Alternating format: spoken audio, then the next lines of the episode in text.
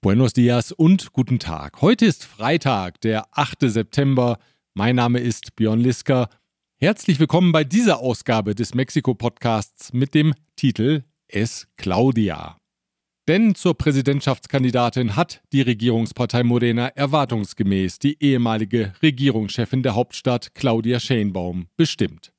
Die 61-jährige Politikerin lag von Beginn an in praktisch allen Umfragen an der Spitze und kam auch in der finalen Umfragerunde mit 39 Prozent der Stimmen auf den ersten Platz.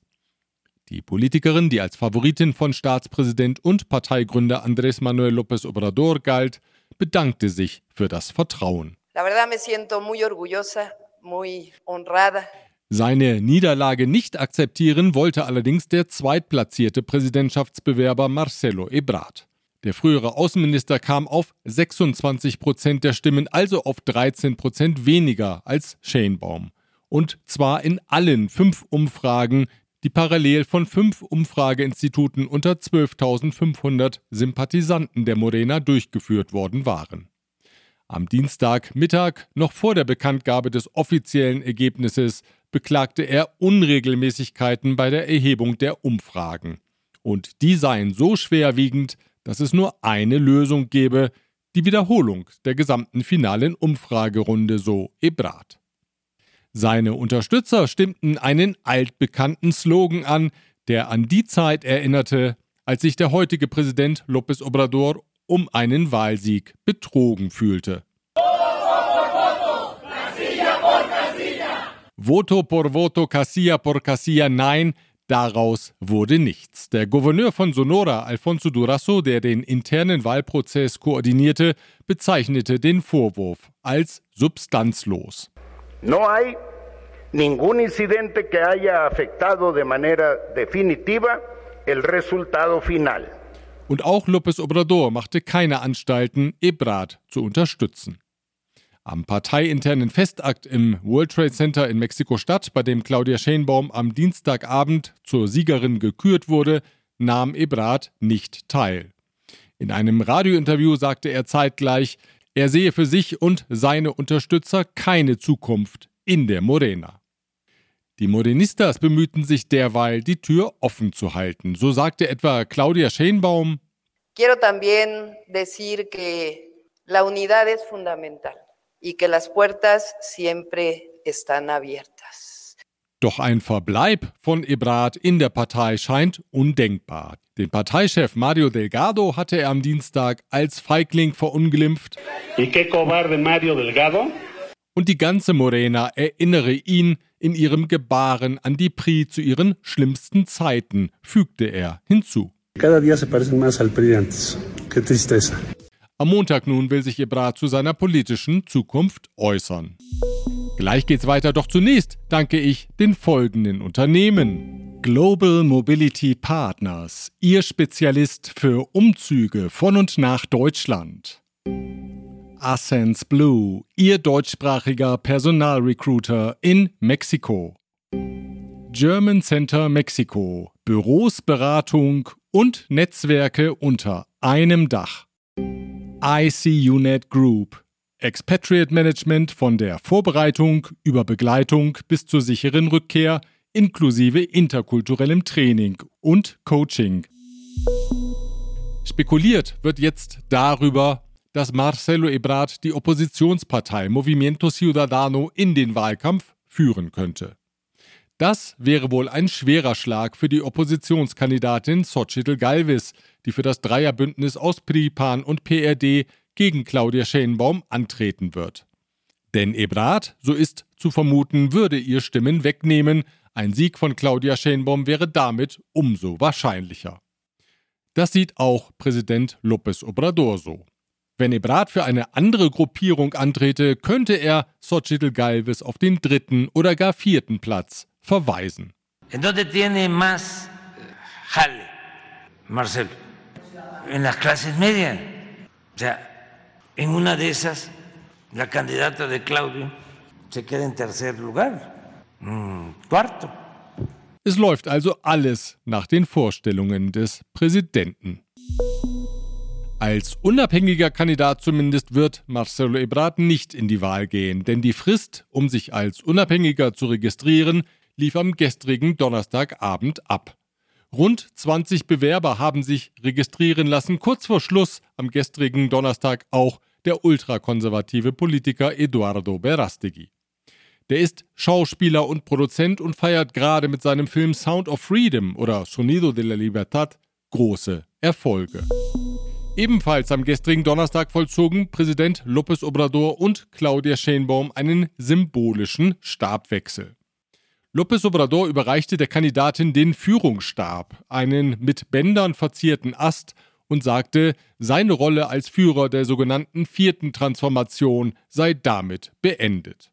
Ort der Übergabe war der Platz vor einem Restaurant am Templo Mayor in der Hauptstadt. Claudia Schenbaum nahm den Stab mit dem Versprechen entgegen, nicht zu lügen, nicht zu stehlen und niemals das Volk zu verraten. Verbreitet sind solche symbolischen Machtutensilien, sogenannte Bastones de Mando, bei indigenen Völkern im Land. Die Symbolkraft des Bildes lag Präsident López Obrador wohl deswegen sehr am Herzen. Seit Tagen sprach er davon, wie und wo die symbolische Übergabe erfolgen könnte. Um was für einen Stab es sich da genau handelte, war nicht klar. López Obrador jedenfalls bezeichnete ihn als Symbol des Volkswillens nach Veränderung, nach der sogenannten vierten Transformation eben. Für die Oppositionskandidatin Xochitl Galvez hingegen war die Aktion ein einziger Zirkus.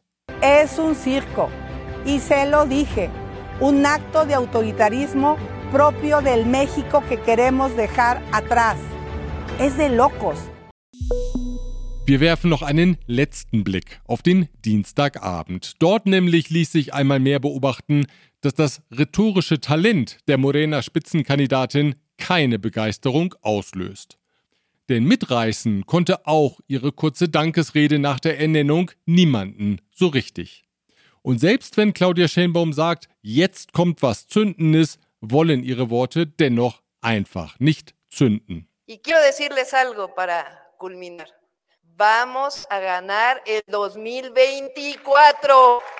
Unterschätzen sollte man die studierte Physikerin Claudia Schenbaum deswegen aber nicht. Rhetorisch nicht ganz so mitreißende Physikerinnen können in der Politik durchaus sehr erfolgreich sein, das sage ich mal mit Blick auf die deutsche Erfahrung. Fühlt sich da jemand angesprochen? So, damit wenden wir uns anderen Themen zu. Der oberste Gerichtshof hat die Abtreibung in allen Bundesstaaten für legal erklärt. Die Richter entschieden einstimmig, dass das Parlament die Gesetzgebung entsprechend anpassen muss. Derzeit stehen Schwangerschaftsabbrüche noch in 20 der 32 Bundesstaaten unter Strafe, für die Frauen ebenso wie für die Mediziner, die den Abbruch vornehmen. Aus dem Richterspruch ergibt sich auch, dass die öffentlichen Krankenhäuser, etwa von IMS und ISTE, künftig landesweit dazu verpflichtet sind, kostenlose Abtreibungen durchzuführen. Außenpolitische Reisen von Präsident López Obrador sind bekanntlich selten. Bisher war er in seiner Amtszeit nur dreimal im Ausland, nämlich zweimal in den USA und einmal in Zentralamerika. Es ist also etwas Besonderes, wenn der Präsident am heutigen Freitag zu Besuchen in Bogotá und Santiago de Chile startet. Und auch das geht natürlich nicht ganz konfliktfrei über die Bühne, und zwar schon vor dem Start. Präsident López Obrador besteht unter Verweis auf die diplomatischen Spannungen mit der peruanischen Regierung darauf, Perus Luftraum nicht zu überfliegen. Der Flug mit der Militärmaschine dauere so zwar etwa eine Stunde länger, aber besser sei das, so der Präsident. Como no queremos que nos hagan una majadería, porque no tenemos buenas relaciones con el gobierno de Perú, no vamos a solicitar pasar por el espacio aéreo.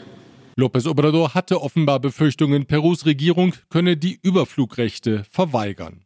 Und das wäre ein Gesichtsverlust für die Nation und den mexikanischen Präsidenten gleichermaßen, sagte er.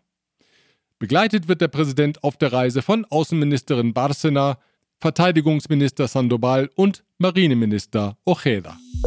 Gleich geht es weiter. Zunächst aber gilt mein Dank den folgenden Unternehmen für ihre Unterstützung. Protection Dynamica, Ihr deutschsprachiger Versicherungsmakler mit internationaler Erfahrung, seit 67 Jahren vertrauensvoll an der Seite von Privat- und Firmenkunden.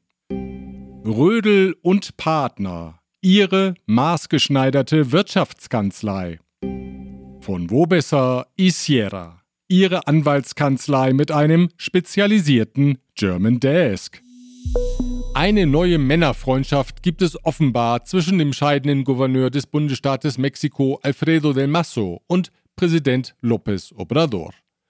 Der nämlich kam eigens zum letzten Informe von Del Mazo, dem Bericht also über das zurückliegende Regierungsjahr, in dem sich die Regierenden regelmäßig voller Überschwang selbst loben. In diesem Fall aber lobte der zur PRI gehörende Del Mazo nicht nur sich selbst, sondern auch den Präsidenten. Señor presidente, como humanista y con su sensibilidad por las causas sociales, ha construido un legado en la forma de ejercer el servicio público, generando oportunidades en beneficio de los más vulnerables. Und diese Sorge um die Armen habe ihn, Del Mazo und López Obrador zusammengeführt. La orientación social y el compromiso de trabajar por las familias más necesitadas nos ha unido con el presidente.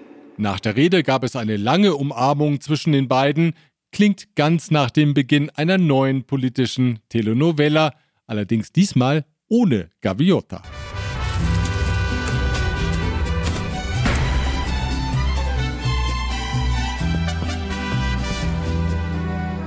Von der Telenovela springen wir ins öffentlich-rechtliche deutsche Fernsehen. Der Filmemacher und ZDF-Journalist Markus Groß ist auf der Suche nach deutschen Auswanderern in Mexiko, die er für seine Reihe über Deutsche im Ausland porträtieren kann. Er möchte spannende, interessante Geschichten erzählen und darüber sprechen wir jetzt. Herr Groß, sagen Sie mal, was für Protagonisten suchen Sie denn für Ihre geplante Reihe über Deutsche im Ausland? Ja, im Prinzip suche ich Protagonistinnen und Protagonisten, die positiv sind, die Lust haben, was über sich zu erzählen, die Lust haben, Einblicke in ihr Leben zu geben, in ihre Motivation zu geben, in ihren Tag. Wie leben sie dort, wo sie leben? Was ist das Schöne? Was fasziniert sie an Mexiko? Also ich glaube, das ist eigentlich das Schönste, Menschen zu haben, die einem so die Tür öffnen und sagen, das bin ich, das ist meine Welt, kommen Sie rein und gucken Sie sich meine Welt an und sprechen Sie mit mir. Und wenn Ihnen jemand die Tür öffnet, wie lange bleibt die Tür denn dann offen? Oder mit anderen Worten, wie lange dauern die Filmarbeiten für ein Porträt?